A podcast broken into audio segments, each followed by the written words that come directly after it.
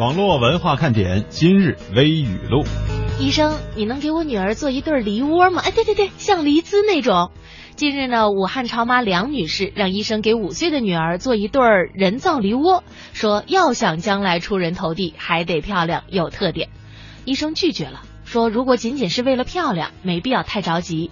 您怎么看呢？就餐厅的服务意识来说啊，我觉得个人感觉啊，南方可以说是盛唐时期，而我们北方呢，基本上是属于春秋战国时代。为什么这么说呢？刚才呢，这个食堂啊，服务员端着一面碗，呃，不不，一一碗面啊，问我，胖子是你点的面呀？号称世界上最长最高的全透明玻璃桥，就是张家界大峡谷玻璃桥，将于七月向游客开放。玻璃桥总长四百三十米，宽六米，桥面距谷底呢约三百米，可以站八百个人。整个工程无钢筋混凝土桥墩，同时肩负了蹦极、溜索、舞台等多种功能。图片呢，大家可以看一下微语录的封面。你恐高不？敢玩不？最近一位印度的朋友回老家结婚，跟我说婚宴请了两千人，把我给吓坏了啊！没见过这么大阵势。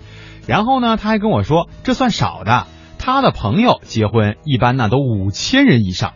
我就问了他一句，干啥呢？开会呢？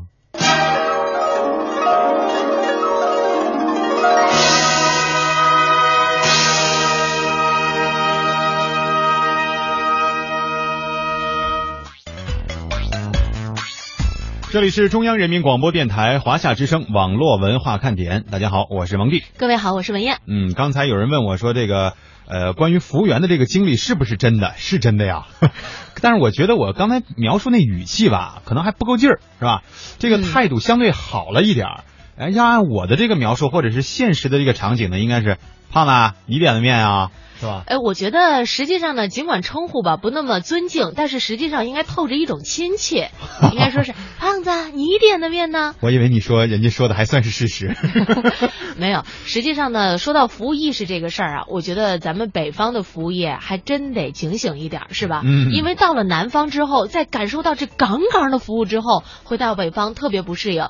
呃，我有这个中山的朋友跟我讲啊，在中山。洗头就是这个项目啊，是包含了呃一些按摩啊这个这个动作的。最早还是有的啊，北方也最早是有的，后来不知道怎么着就没有了。现在在北方洗头就是洗头发，没有别的任何服务，就是过个水打个这个洗头液而已。哎，是。然后呢，我到中山切切实实的感受了一下什么叫洗头哈。嗯。首先你是躺在那儿的，是吧？因为在北京的话，洗头是坐在那儿的啊。另外一个呢，就是给你的这个各项服务都比较好，顺便还可以贴一个面膜什么的。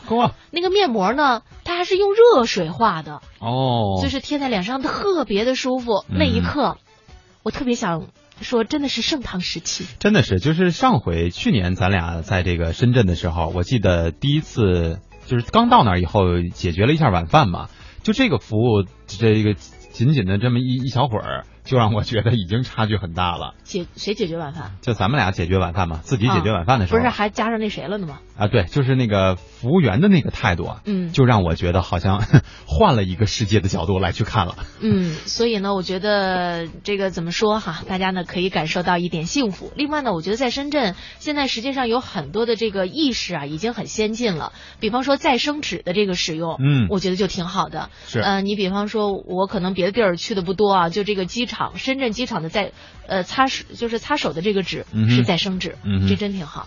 对，这个环保的意识应该从身边做起哈。嗯，来说一说我们今天的互动话题啊，因为我看到已经有朋友在这个平台当中回复了。呃，今天呢我们要说的关键词儿是奢侈啊，这个词儿呢原来啊它的意思是指的铺张浪费、过分追求享受。现在呢互联网时代嘛，很多词儿的意义都有所变化。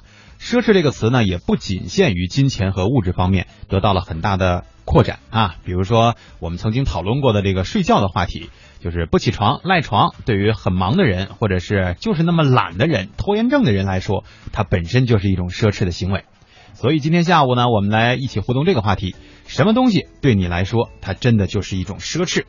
两种互动方式，欢迎大家的互动。啊，一到下午就犯困。你说这可怎么办呢？呀呀呀呀呀呀呀呀！好吧，听网络文化看点呢，谈笑中了解网络文化，斗嘴中感受美妙生活。哎，你看这条互动。如果你想在我们的节目中让其他人听到你的恶搞娱乐精神和销魂无敌回复，快快写下你的答案，并艾特腾讯微博有认证的华夏之声中横岗网络文化看点哟。欢迎小伙伴们添加公众微信，我们一起来调侃。华夏之声网络文化看点，看我哦，看我哦。有人说，真的能在节目里听到我的互动吗？当然，关注微信，坐等回复，哦哈哟。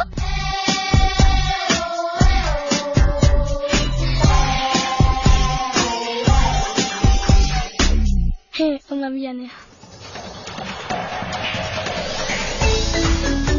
看了看这个互动平台啊，我发现其实这两天的节目当中吧，设计不设计互动话题就那么回事儿，是吧？大家现在主要询问的是有关于二十四日活动的这个相关情况。对。另外呢，我也想问一下，现在听节目的包不包括我们这四位朋友：陈春安、于静、曾小军和郭明远？因为我们上一次派送礼物的时候，你们的礼物又给我们退回来了。嗯，查无此人，或者是你没有去取哈。对。然后想问一下这四位朋友，如果你们今天有在听节目的话，是不是可以冒一个泡说，你们二十四号会不会出现？如果出现的话，燕儿姐把奖品给你背过去。对，要是你们不出现，我们就也挺沉的，是吧？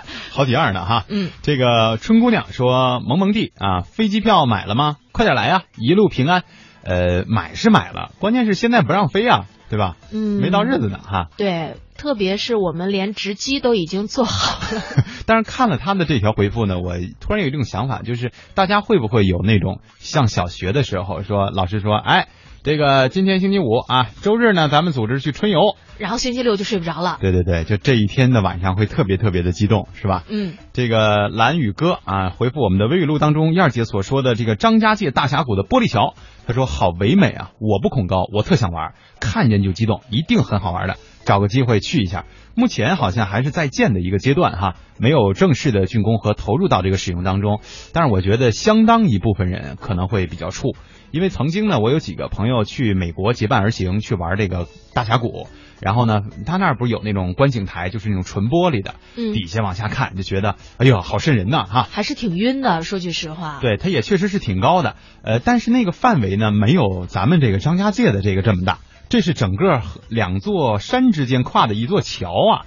那个只是观景平台，你看它的这个总长是四百三十米，嗯，它这个桥面呢距谷底是三百米，这意味着什么？一百层楼，呃，对对对，差不多一百多层楼了。现在这么说，就是你站在一个摩天大楼，然后你直接可以看到桥底下，就是下面是透明的，对。而且它还不像是那种观景台，它旁边都有一什么玻璃啊什么之类那种，嗯，它不是个隧道形式，而是上面也是真空，呃，是呃凌空的，对吧？呃，你的扶手包括你脚下的那一部分全都是透明的。啊，我恐高，我肯定不敢去。但是我觉得寻求刺激的啊，像蓝宇哥这样的应该也不少。关键到了那儿会不会真的敢玩，是吧？呃，我们网络文化看点不打算在那里做节 做活动。人家说了嘛，能站八百人，咱要不包一下？呃，谁敢玩蹦极？谁敢玩溜索？谁准备用它做舞台？呃，永，我觉得，哎，真的，没准这个舞台建起来以后，会有明星在那儿开演唱会。但是吧，女孩要是在这个上面，就是夏天的时候，还是要注意一点。嗯，是这个永远永远说，我们老大刚从张家界回来，哎，他说开了哈，去体验了一回玻璃桥，他是爬着过去的，两腿直哆嗦。说实话，我恐高，我还真不敢去体验。嗯，我觉得我现在年纪大了，也恐高。就是你看一般的这个游乐园里的项目啊，像什么过山车啊，嗯，呃，基本上就是还有那个海盗船啊。就已经跟我绝缘了，就只能替人家排队了，其他事儿根本连想都不敢想。对，所以对于这一类的朋友们来说呢，站那儿不晕就是一种奢侈。所以对于我来说，什么这种刺激的游戏就是一种奢侈。奢侈的愿望哈，愿景。呃，爱情三脚猫说：世界那么大，我想去看看，带着爱人，带着钱，摸摸钱包，看看身边，才发现，哎呀，都是一些奢侈的事儿呀。这个我们曾经在世界那么大的这个互动话题当中提过，有无数人，基本上可能回复率超过了百分之六十哈，都是在聊世界那么大，我想去看，但是没有钱的问题啊。哎，实际上我一直在考虑这件事儿，就是出去玩是要花钱，嗯是吧？但是实际上呢，现在有了很多在线旅游的选择，还是会给我们的出行带来很大的一个优惠。对比方说你在网上可以提前购买一些门票，说句实话，真比在现场买便宜不少。嗯啊有的时候还不用排队呢。对啊，你直接刷码就可以进去了。嗯还有那个，你比方说有的时候那个呃一些到景区的那种摆渡车，它嗯是需要票的嘛，是吧？是，你提前在网上买也能便宜不少钱。嗯，啊，飞机打折的时候买票，你只要规划好了，花不了多少钱。对，而且是一个心态问题，就是既然咱们都选择了，比如说去一个很神奇的地方哈、从自己从来没有见过的这个地方去看一看，那咱还真的那么在乎说？当然，如果说你说一千和一万的差距是大了点儿，但是五千和六千的差距，是不是咱们就可以放平这个心态，好好的去体验一番了呢？哎呦，不错哦！说每天上班忙，一直没有听，然后说后天如果要是放假的话，一定去。嗯上次的笔记本如果东西太多不好带的话，就别带了哈，带不带无所谓。你看这话说的，那那就带着吧。你是呃，你你你是陈春安吗？是不是？就是你看着办是吧？这个猫尾巴豆啊说，听说辣条是土豪的象征，我没辣条，辣条对我来说就是奢侈啊。听说能双休也是土豪的象征，而我没有双休，所以这些都是，哎呀，对我来说最奢侈的还是土豪啊。这个总结逻辑上算是对了，是吧？关键是如何能够真正转变成土豪，估计还是得需要您个人的努力啊。音乐小龙说：“我不会睡不着的，放心。”这跟个人体格有关。就是说星期六的时候还是会好好的睡一觉，好参加二十四号我们的活动。嗯，刚才看了一下深圳的这个天气，哎呀，好像是啊，这个情况还是比较的严峻啊。所以说，可能晴天办活动，对于我们目前来说是最大的一种奢侈了啊。就是老天爷，如果要是能够把那一天的太没太阳都没事儿，嗯是吧？收收雨，我们就已经哎谢天谢地。就是别哭啊。嗯和和说，现在加班对我来说是一种奢侈，想加会儿班儿怎么就那么难呢？还有这么好的员工啊！每天来办公室坐八个小时就回去，闲得慌啊。哎，你什么工作还要人吗？这个，哎哎呀，被遗忘在角落的小豌豆啊，也是说张家界的那个桥，说很想去试试。呃，我觉得我知道我会腿软，但是我还是愿意去。这个去，我说很多人可能都会有这个冲动，但到了那边上，能不能迈出那一步就很关键了。嗯，有的时候我们在下边看的时候吧，觉得没什么。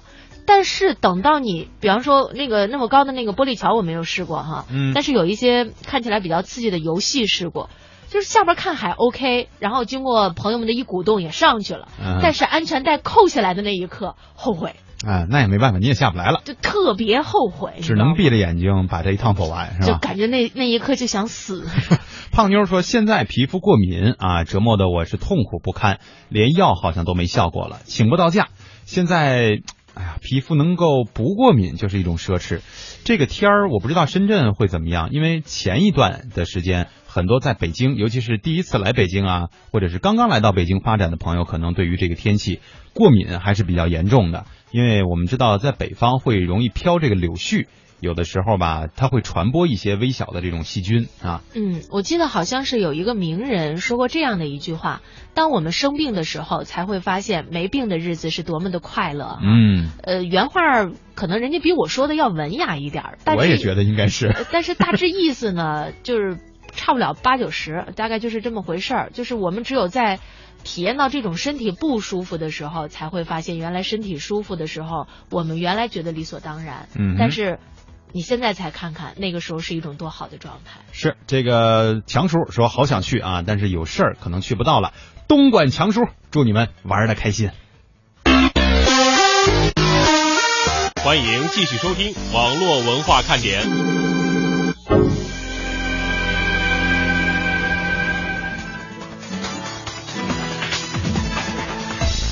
刚才强叔说那个话呢，不算个结尾哈，我们正式开始 接下来我们要为大家带来的这个内容。先说一说今天的每日新词。呃，曾经呢，我们介绍过很多啊，跟手机相关的这个新词，像这个低头族是吧？手机哥是吧？嗯，这个今天呢，我们要说的是手机哥都成词了。对，小东嘛哈。今天我们要说的是手机囚徒这个词儿呢，可能大家觉得，哎呀，不就是被手机迷惑的这帮人嘛？哈。这个玩玩到不停的这种，还真不是啊！哎，那什么叫手机囚徒呢？是指美国企业和老板利用现代通讯工具，那什么智能手机，对员工当前位置进行监控，一些监控甚至覆盖了下班时间。所以，智能手机让上班族变成了脚踝上佩戴电子监控装置的打引号的囚徒。嗯，老板监控员工的位置啊，呃，按美国老板的说法呢，这是存在管理上的理由的。比如说呢，可以提升员工的安全，提高工作的效率。根据 GPS 数据的分析，结果也可以节省差旅费或者是燃油支费啊。不知道他们都是怎么开的。一些员工呢，也不再可能利用公司的汽车用于私人用途了。但是美国的媒体也说了，员工的下班时间必须得到足够的尊重。而加州的劳工事务所一位律师就表示，在下班之后，员工有权利保护自己的隐私位置。那个时候，是不是咱就不应该再监控了呀？嗯，我觉得现在不管有没有监控，实际上手机的确让我们无所遁形。比方说，现在很多朋友都在使用微信，是吧？呃，经常工作的这个群呢就会建立起来，在这个群里边，经常到晚上很晚的时候，还有人在讨论工作啊。对呀。那个时候，如果你要不插上一脚，显得你怎么睡那么早啊？所以就要提前的跟领导说好，领导，我们这个家里家规严哈，一般十点就睡觉。就是十点以后不准讲话。对，不允许看那个带亮的东西了哈。这个接下来我们要跟大家说的呢，就跟我们的生活工作有关系了。呃，这个是发生在咱们身边的，发生在中国的。因为刚才我们说的是美国的这个情况哈，关于手机恐惧症。现在很多上班族对于手机都是有依赖的。呃，地铁上拿着手机啊，上厕所的时候拿着手机，嗯，吃饭的时候摆桌上。嗯，有人说了，你以为我们想这样吗？不是我们特别想去玩手机和看手机，而是工作逼着我们干出来的。是一般说上厕所的时候，要是忘了带手机啊，大概会有什么样的结果呢？就是会把什么洗发水啊、沐浴乳啊、它的成分呐、使用方法呀、出产日期呀、保质期啊，全看个一溜够哈。北京有一家地产公司的员工小田说，他的公司要求二十四小时开机，有领导公司的未接来电，马上回电话，呃，就是是罚一百，一直没有回电话，罚两百。现在小田已经有手机恐惧症了。我是小田，在北京做房地产的一名小小小小的员工，从那个房地产销售公司，手机呢必须二十四小时开机，怕影响了那个客户给我们的电话咨询啊，或者其他的信息。比如说，我们今天投放广告了，我们来电量肯定特别多，因为都是座机的那个电话。打我们销售电话之后呢，我们会给您留下我个人的电话，然后有什么事情您再咨询我们。然后如果说手机不开机或者接我电话的话，会可能损失很多很多，对于公司利益、个人利益它都有损失。所以就要求手机二十四小时开机。我们这公司规定啊，领导给我们打电话，呃，问一些信息，然后我们的手机没有接到，这种情况下。上班时间，第二天我们每天早上都有晨会的，还会进行罚款，罚您一百。如果说我接到电话之后，那我给领导回过去，这是一百。如果接到电话没有回，也不知道的情况下，这是二百的，很严格的，吃一堑长一智，而不是一次啊。这是小田的一个吐槽哈，实际上不光太严苛了吧？对，但是不光影响到了他的这个工作，也影响到了他的生活。呃，他说在家休息的时候呢，怕听不着电话。但是他这个他这个手机就不敢静音啊，必须是震动加铃声的模式，因为家里呢还有小孩儿，好几次都被这个所谓的工作电话把小孩都给吓哭了。有了，而且怕响，怕手机响，嗯，很担心呢。所以我们手机又都有这么一功能，就是说没有信号的情况下吧，我们都设那个就咱们中国移动的那种要来电提醒吧。比如您给我您给我打电话，我没有信号的情况下呢，嗯，我手机在有信号的情况下可以显示您呼叫过我几次。什么号码？赶紧赶紧打回去！现在我们家孩子两岁半嘛，他一听到手机也很紧张啊。他一听到手机之后，我我又我很紧张，我赶快他在玩我手机，我赶快抢过去接电话。所以现在他在玩的情况下，我手机响或者座机响，他都会嚷妈妈接电话。两岁半，很很有意思。我们都被手机给裹挟掉了。嗯，这个接下来我们也关注一下网友们对于这个手机恐惧症的看法哈。呃，有一位叫嘿迷这样一位网友说：“我问领导，半夜也要接电话吗？”领导说：“你以为电话费白给你报啊原来是这样，在这儿等着呢，是？”吗？是，我也觉得挺奇葩的。还有一位网友李峰峰 S 说，现在迷上了出差，因为坐飞机终于能关机，感觉一身轻松，世界都洁净了，终于能毫无负担的睡个觉。哎呀，我就现在特别害怕的是，到时候技术发展了，坐飞机的时候手机也能开机了，嗯你到底搁哪儿躲，搁哪儿藏啊？到那个时候就说，我还是去当一名宇航员吧，对，这个哎不也不见得哈。还有天地通话呢。对呀、都是可以的哈，找你什么事儿啊？接下来呢，我们就来看一看网友们总结出来的不能错过老板电话的 N 种情况啊，必须要二十四小时待命。首先呢，第一个理由就是领导有急事儿了。呃，重庆的一位网友网友叫小刘，他中午呢去吃饭，没听到电话，回来就被主任一通乱骂，说老板找不到他啊。小刘发现呢有二十多通未接来电，其中老板打了七次，办公室主任打了十一次，而部门主任也打了九次电话。怎么那么重要啊？哈、嗯我们来看一下到底是怎么回事。小刘赶紧给老板回电话，老板在电话里态度很冷淡的问：“小刘啊，你为什么不接电话呀？到底在干什么 老板都这都是演员是吧？？” 原来呢，当天老板要出差，让司机送他到机场。不巧的是，小刘的这个车呀，挡住了公司的车。嗯，然后呢，大家就拼命给他打电话，最好老最后呢，老板只好打车去机场，所以特别生气啊！哎，我在想，既然公司那么多人，干脆把小刘的车给他抬走，不就完了吗？对，而且这个停车位，我觉得应该是，这也相当于就是说小刘实际上自己的这个停车没有停得很规矩，才造成了这样的一个问题哈。嗯如果要是自己的这个行为规范了，实际上也不涉及到领导找你让你挪车的这个事儿，除非您是司机是吧？快点吃，回来一会儿赶飞机啊！你得给我开过去 啊！另外一种情况呢，就是有时候老板的电话莫名其妙啊。这个刚才我们的这个采访对象，地产公司的小田小田儿就说了，老板的电话有时候还真的就比较无厘头。哎呀，比较离谱的，夜里边我也不知道几点了，手机响，因为我有习惯怕辐射嘛，我把手机扔到床下去，然后大夜里边打电话，我赶紧起来接电话，然后领导跟我说一件事情，说啊，你现在赶紧看那个中央台的那个什么时尚节目，然后因为我们是做推广的，做策划，然后就赶紧看电视台什么什么节目啊，我我说行，就这样起来又爬起来开电视，哎找遥控，没看几分钟也完了，就很离谱很离谱，我都不知道是几点。这个事儿我们用什么？用呵呵来回复吗？真的没有办法评论哈。对，还有呢，就是公司有紧急部署，比方说客户要求调整方案、临时开会、紧急出差，那公司为了保证员工能够第一时间 update，就得要求二十四小时待命，不可以嗯关机的。啊、就是有一家这个应该叫 IT 公司啊，乐视有一个员工就吐槽，周日晚上九点多接到公司电话，被安排周一早晨八点。坐飞机出差，一切来得太突然。如果接不到这通电话，周一老板肯定就炸了。可不是嘛，这个通知的时间连十二小时都不足，而且其中还包括了至少七到八个八个小时的这个睡眠时间就是，啊！而且有些员工吧，确实，比如说家住的离单位近，但是架不住您单位离机场远呀、嗯，总而言之呢，我觉得可能我们现在太多的被生活当中的这种电话呀给裹挟掉了。嗯，我其实每次休周末的时候，你知道我，特别是你像我们双休也很不容易哈，是能够歇两天的时候，呃，虽然说身体比较放松，但说句实话，精神上稍微还是有点紧张，嗯总是会担心有电话来。对，就是临时要有一个替班啊，或者怎么样的情况会出现哈、毕竟干一行，可能对一行的要求就是不太一样的，而我们这行呢，要的就是特别的分秒必争啊这种状态。呃，有晴天的晴天就是好天，我们来关注互动了啊。他说每天早上睡到自然醒，填饱肚子，然后再睡个回笼觉，这对我来说是一种奢侈。我跟你说，这对谁来说它都是一种奢侈。您不上班了是吧？会跑的小螃蟹，欢迎一下我们这位新朋友，还有谢新建啊，都是第一次来互动的。嗯，这个天天睡懒觉说，因为临时要出差，没有办法参加活动，生怕我们不信，你知道吗？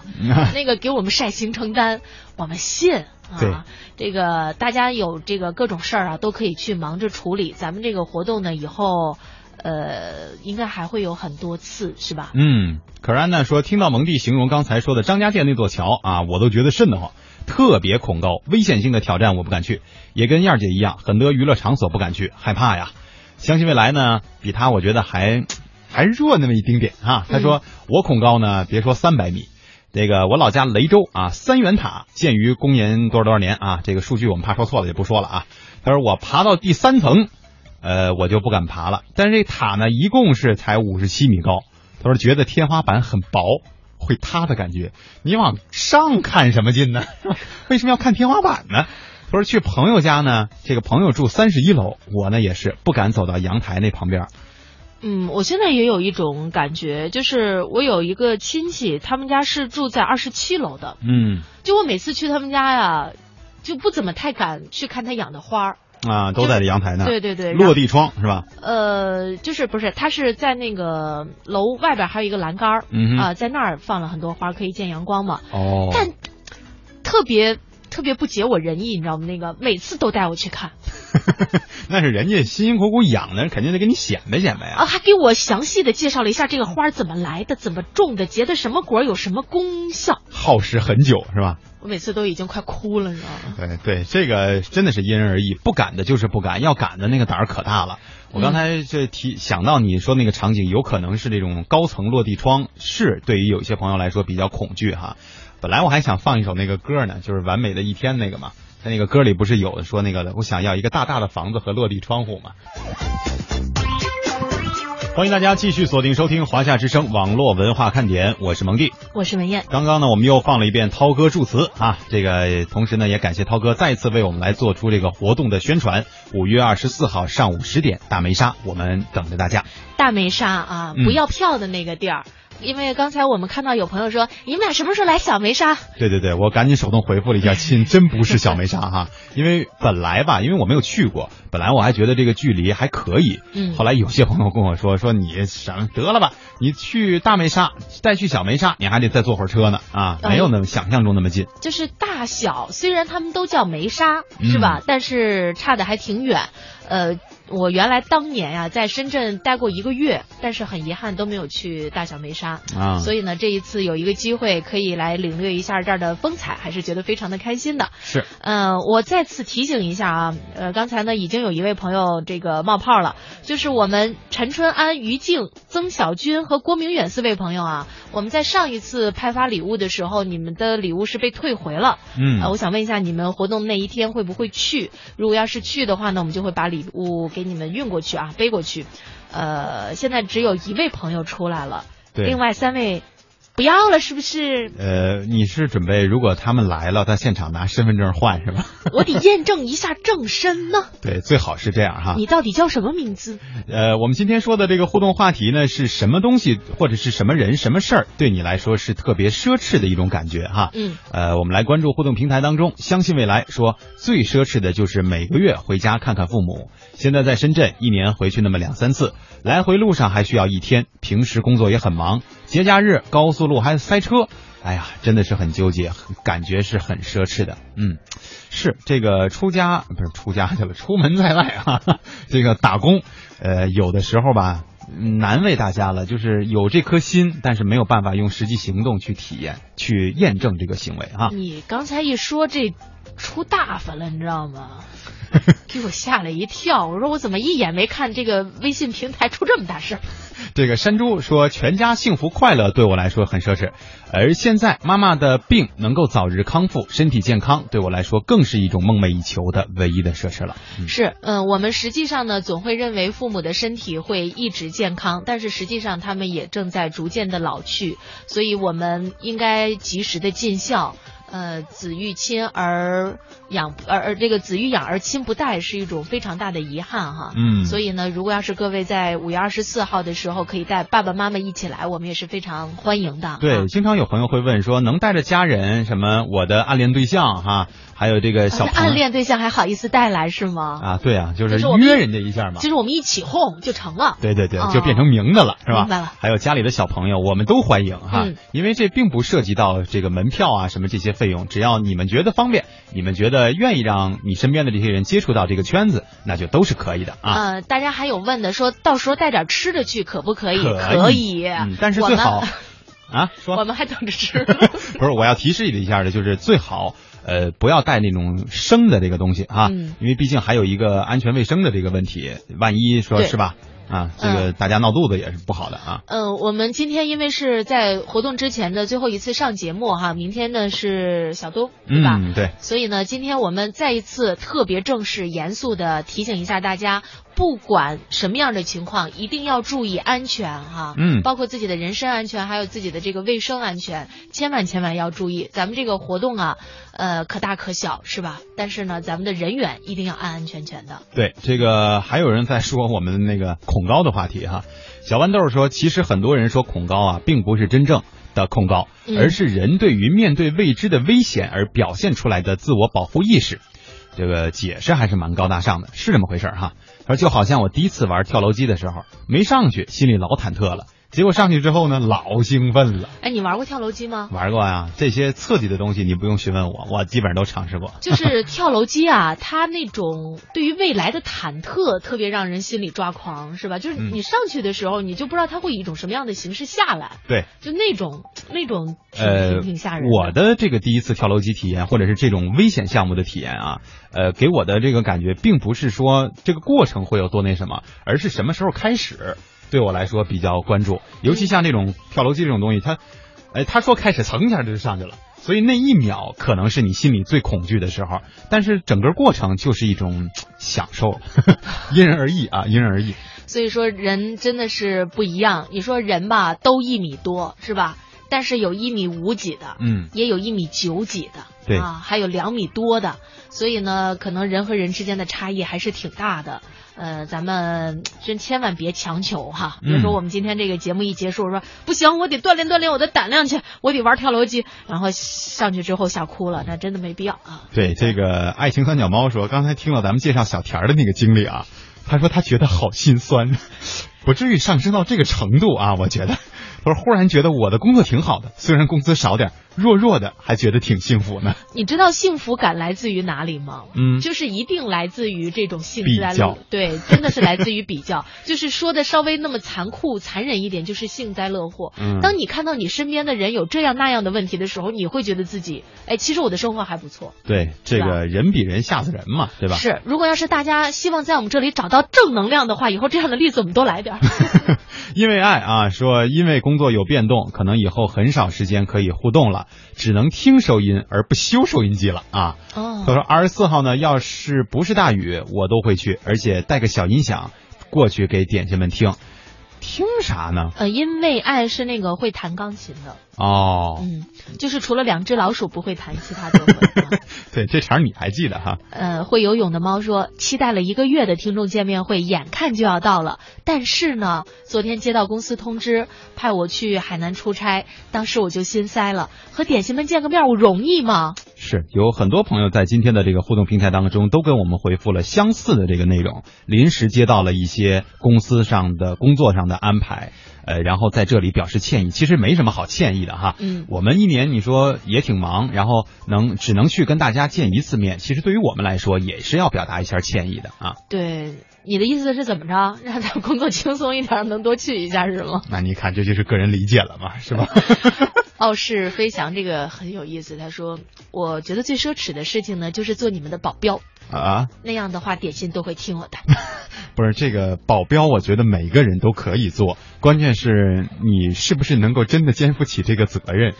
够呃够强壮吗？对，这个要真的是去的人比较多的情况下吧，我觉得一个保镖可能不够啊。不是，咱咱俩没那么牌大哈，就是 我想象我是想说大家的热情高。啊啊，明白，都都拥过来了是吗？对。不是那个特，就脑海当中突然浮现了这样的一幅画面，就是傲视飞翔戴着一个墨镜，你知道，穿着一身嗯。黑西装，戴着对讲耳机，对。然后站在我们俩周围虎视眈眈，巡视着大家哈。这个样子是不是显得我们很高大上啊？对，这个还有像可安娜为代表的一些朋友哈，说明天问我们明天大概几点到，想去机场。三点，呃，是三点到。